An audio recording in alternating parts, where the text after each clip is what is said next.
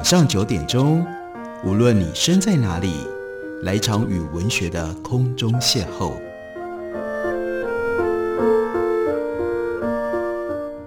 杨照谈书，邀您一同遨游文学世界，认识古今中外的经典之作。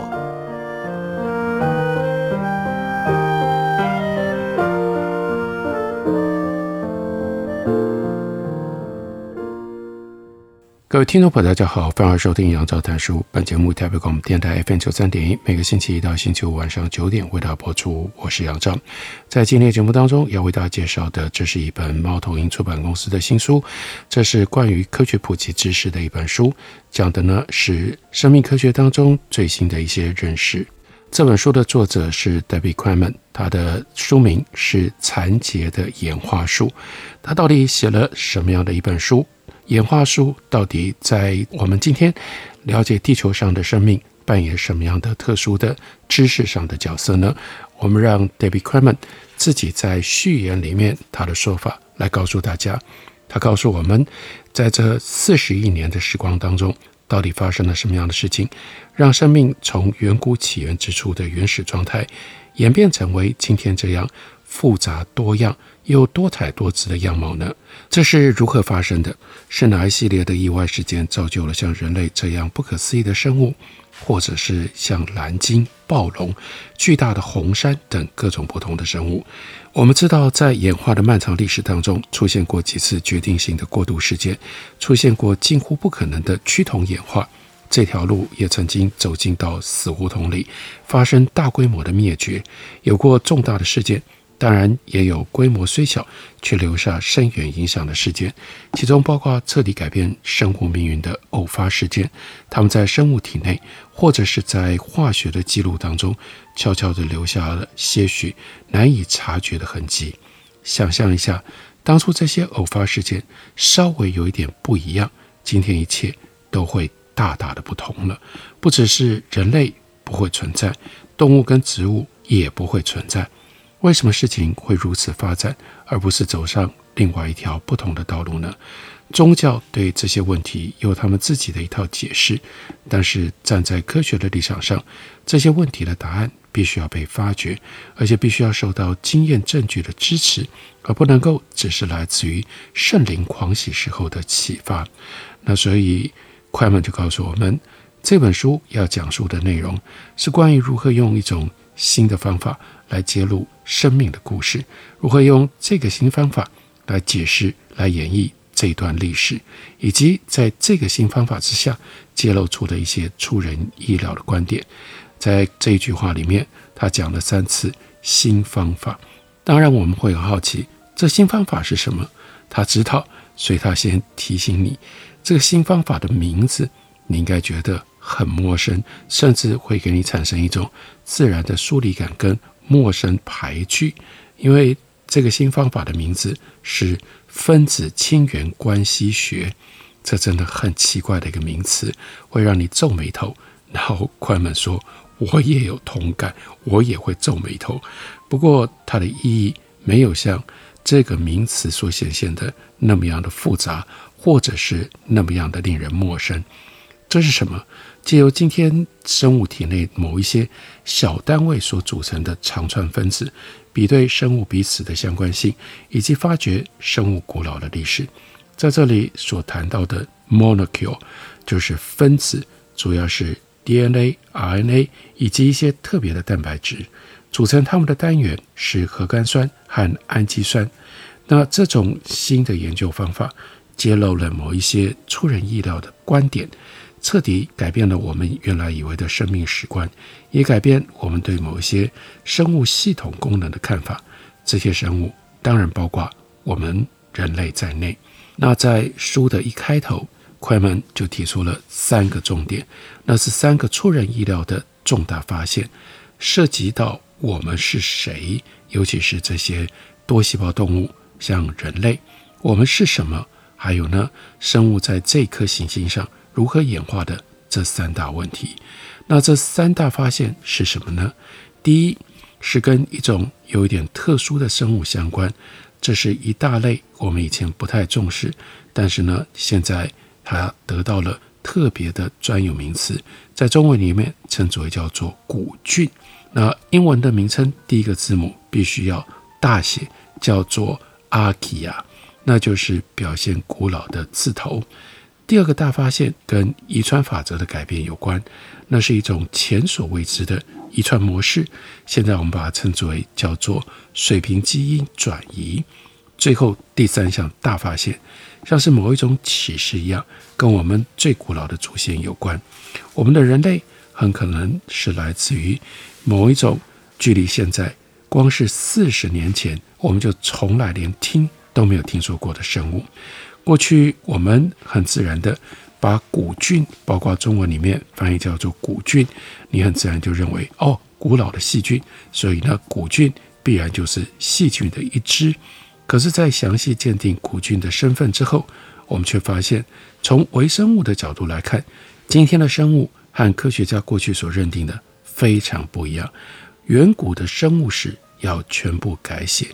过去我们也曾经坚信，基因只能够循着亲代传给子代，这是垂直的方向，用这种方式以这个方向来传递，没有办法横跨物种。但是科学家却发现了，为什么叫做水平基因转移 （horizontal gene transfer，HGT）？那这种现象非但存在，甚至呢是很平常的现象。那很明显的，原先的传统的看法瓦解了。最新的观点认为，所有的动物、植物、真菌，所有由包含 DNA 的细胞核的细胞所组成的复杂生物，再说一次，包括我们人类，都是古菌这样一个既古老又古怪的微生物的后代。那这很像是有人在告诉你，你的曾曾曾祖父不是来自于蒙古，也不是来自于南太平洋，而是来自于火星一样，的确让人非常的惊讶。综合来说，这三项大发现为我们带来了更新而且更深的不确定性，同时对于我们人类的身份认同、我们人类的个体性以及人类的健康都有了深远的影响。我们并不像以前自己过去所认识的那样，我们是一种混合的生物。我们的祖先很可能是来自于这个世界某一个黑暗的角落，来自一种几十年前科学家一无所知的生物。演化比我们想象的要狡猾，而且难理解、难解开多了。这就是为什么快门把他的书取名叫做《The tangle Tree》。这个演化树呢，其实是紧紧的缠卷、纠缠的，非常的复杂，没有像我们以前想象的，我们经由科学的认识跟理解，正在把这些结呢，一个一个就这样打开来了，没有，没那么容易打开。那另外，如果我们用这样的比喻，这棵生命之树的枝干也远比原来所想象的为之纠结、为之曲折，基因会垂直传递。但也可以往水平方向传递，可以跨越物种之间的藩篱，甚至跨过更远的距离，越过不同的生物界。有一些基因已经进入到我们这样的一个种系之中，从未知的非灵长类生物那里跑进到灵长类的这一支的基因当中，因为像是输血，或者像是被基因传染而改变了身份。关于这种传染性的遗传，就是这本书。要用相当大的篇幅为我们解释的其中的一个重点，讲到了传染基因这种横向移动会造成的另一个结果，就是出现在全世界医疗体系带来严重挑战的抗药性细菌。这个危机原本呢是不动声色的在蔓延，但是呢现在已经引发了大骚动。某一些危险的病菌，像是抗药性的金黄色葡萄球菌，缩写是 MRSA，每年在美国竟然可以夺去一万一千人的性命。当然，如果扩大来看，在世界各地，它所造成的生命损失更大。它就是透过了水平基因移转，一下子就从各种不同的细菌那里拿到一整套的。抗药基因，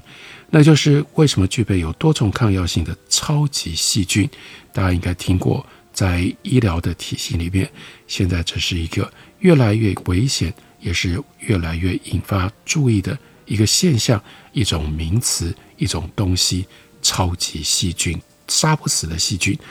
这在全世界传播的那么快，这些呢是既实际又深刻的现象，在挑战我们过往的认知。迫使我们调整自己对于生而为人的认知，让我们思考是什么导致人类出现，还有呢，生物的世界是如何运作的。讲到了超级细菌，讲到了 MRSA，让我们就来看一下，在这本书的第五十二章，快门它如何不只是要为我们介绍这种超级抗药性的细菌是如何产生的，另外为我们介绍在参与。发现这种超级细菌以及这种超级细菌背后的全新的遗传方式，有哪一些研究人员和他们的努力值得我们重视，值得我们知道。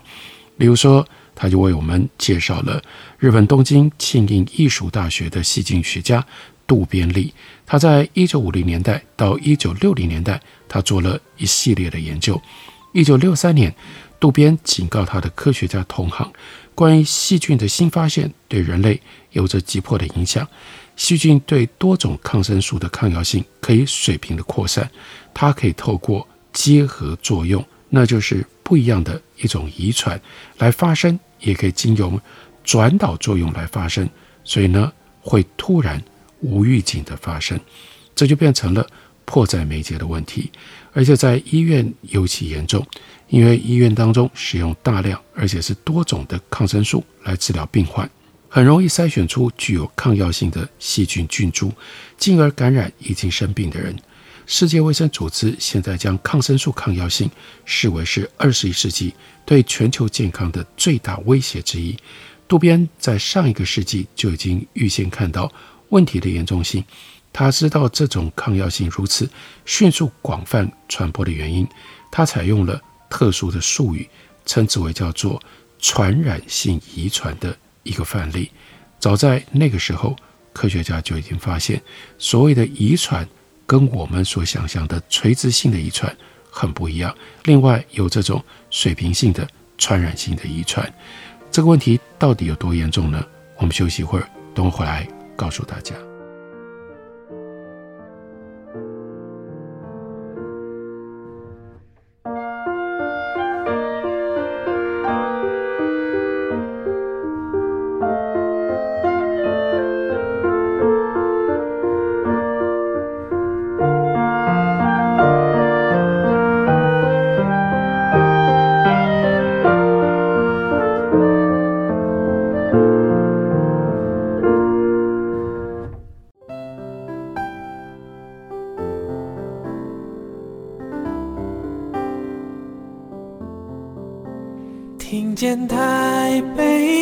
是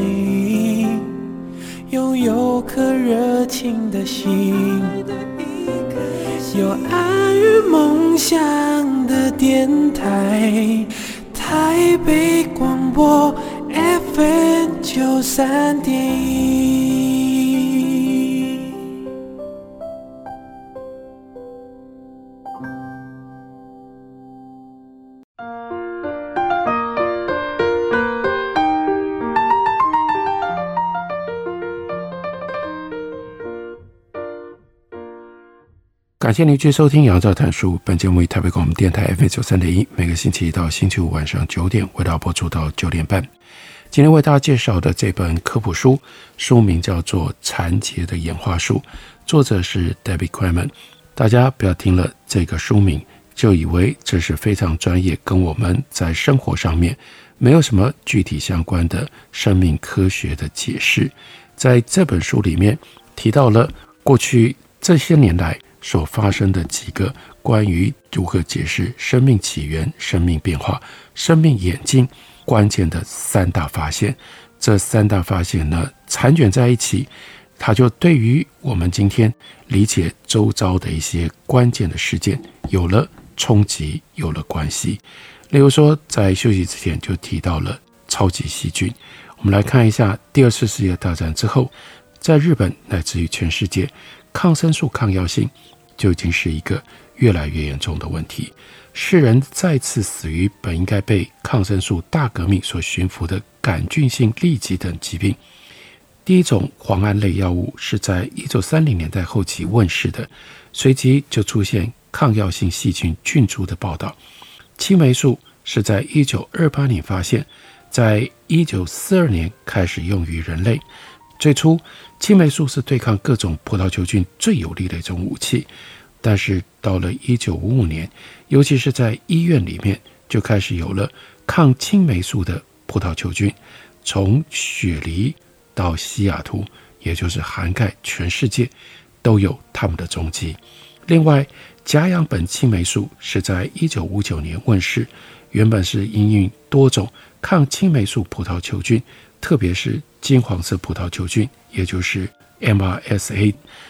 但是对甲氧苯青霉素的抗药性也很快就出现了，并且迅速传播。到了一九七二年，抗药性的金黄葡萄球菌，也就是现在恶名昭彰的 MRSA，在英国、美国、波兰、伊索比亚、印度、越南都引起了关注。到了二十一世纪初，MRSA 每一年杀死的美国人甚至多于艾滋病。尽管在美国已经稍微能够控制 MRSA 在医院当中传播，但是呢，最新的这些数据仍然不太乐观了。光是美国每一年就有两万三千多人因此而死亡，全球有七十万人死于这种难以阻挡的细菌。那我们来追索一下。这就是我为什么希望提醒大家，这不是一本单纯的科普书，这跟台湾我们当前现实，我们自己每一个人的生活可能都有关系啊。导致这种严峻又代价高昂的趋势的原因，不只是因为使用抗生素，还由于出自愚蠢或者是不必要的目的而滥用抗生素。这在台湾的状况还蛮严重的哦，大家应该了解。例如说，医师为了那些相信抗生素能够治愈病毒感染的人，开出抗生素药方。抗生素其实是专门针对细菌的，它对病毒的效力是零。就像你没有办法用手电筒的光柱能够冲走马路上的尘土，这是很好的比喻。另外还有一个原因是农牧用途，定期喂食加注低剂量的抗生素。是为了要增加它们的生长率。最近一年，在美国售出超过一千四百五十万公斤的抗生素是用在畜牧业上的。这个数字很吓人吧？绝大部分都是为了要促进食用动物的生长跟预防疾病，而并不是因为牲畜真的已经生病了，不是为了要治疗，是为了要预防。在全球的范围之内。牲畜所消耗的抗微生物剂，针对危险的真菌跟细菌的药物总量多少呢？五千七百万公斤，其中中国的用量甚至超过美国，巴西是第三名，大部分是用在牛、鸡、猪身上，其中有很大的一部分，也就是对人类医学来说重要的药物。巨大的进化压迫迫使细菌获得抗药性。不然就面临被消灭的生存危机。但是这种趋势最令人惊讶的地方，不只是抗药性迅速传播，还有各种细菌纷纷获得多重抗药性。也就是说，它们不只是能够对抗一种抗生素，对不同种类的整个抗生素军火库都产生了抗药性。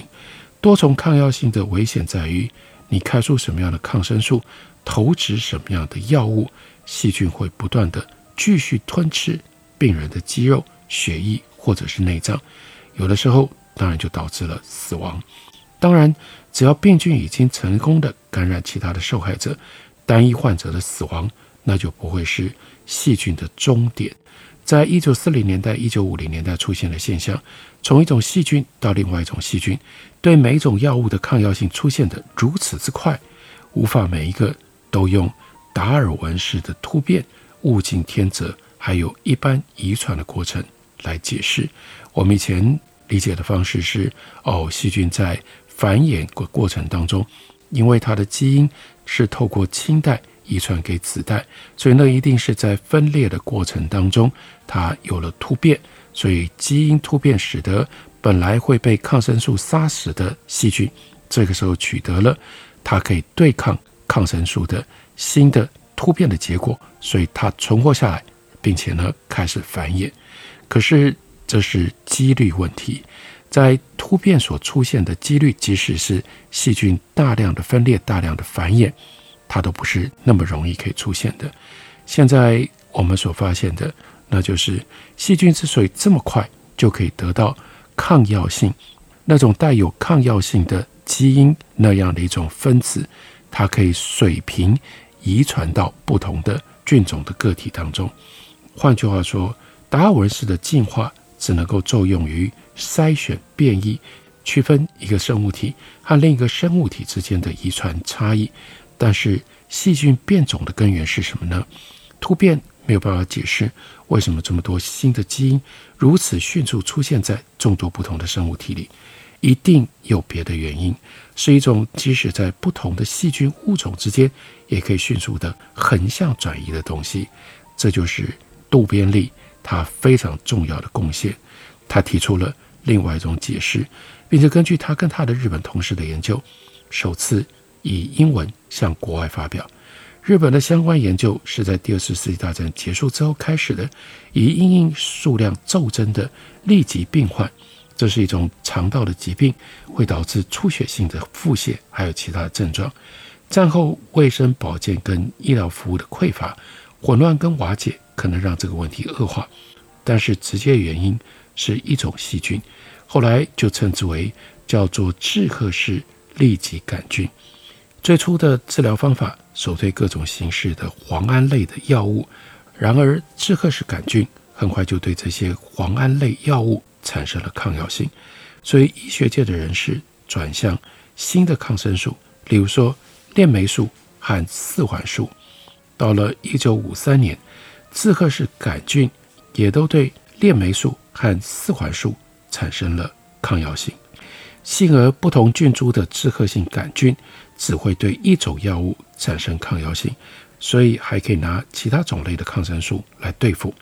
可是到了一九五五年，一名日本妇人，她从香港回到日本，患了痢疾，粪便当中的志贺氏杆菌经过测试，却对多种抗生素都有抗药性。从那个时候开始，抗生素抗药性就以惊人的速度传播。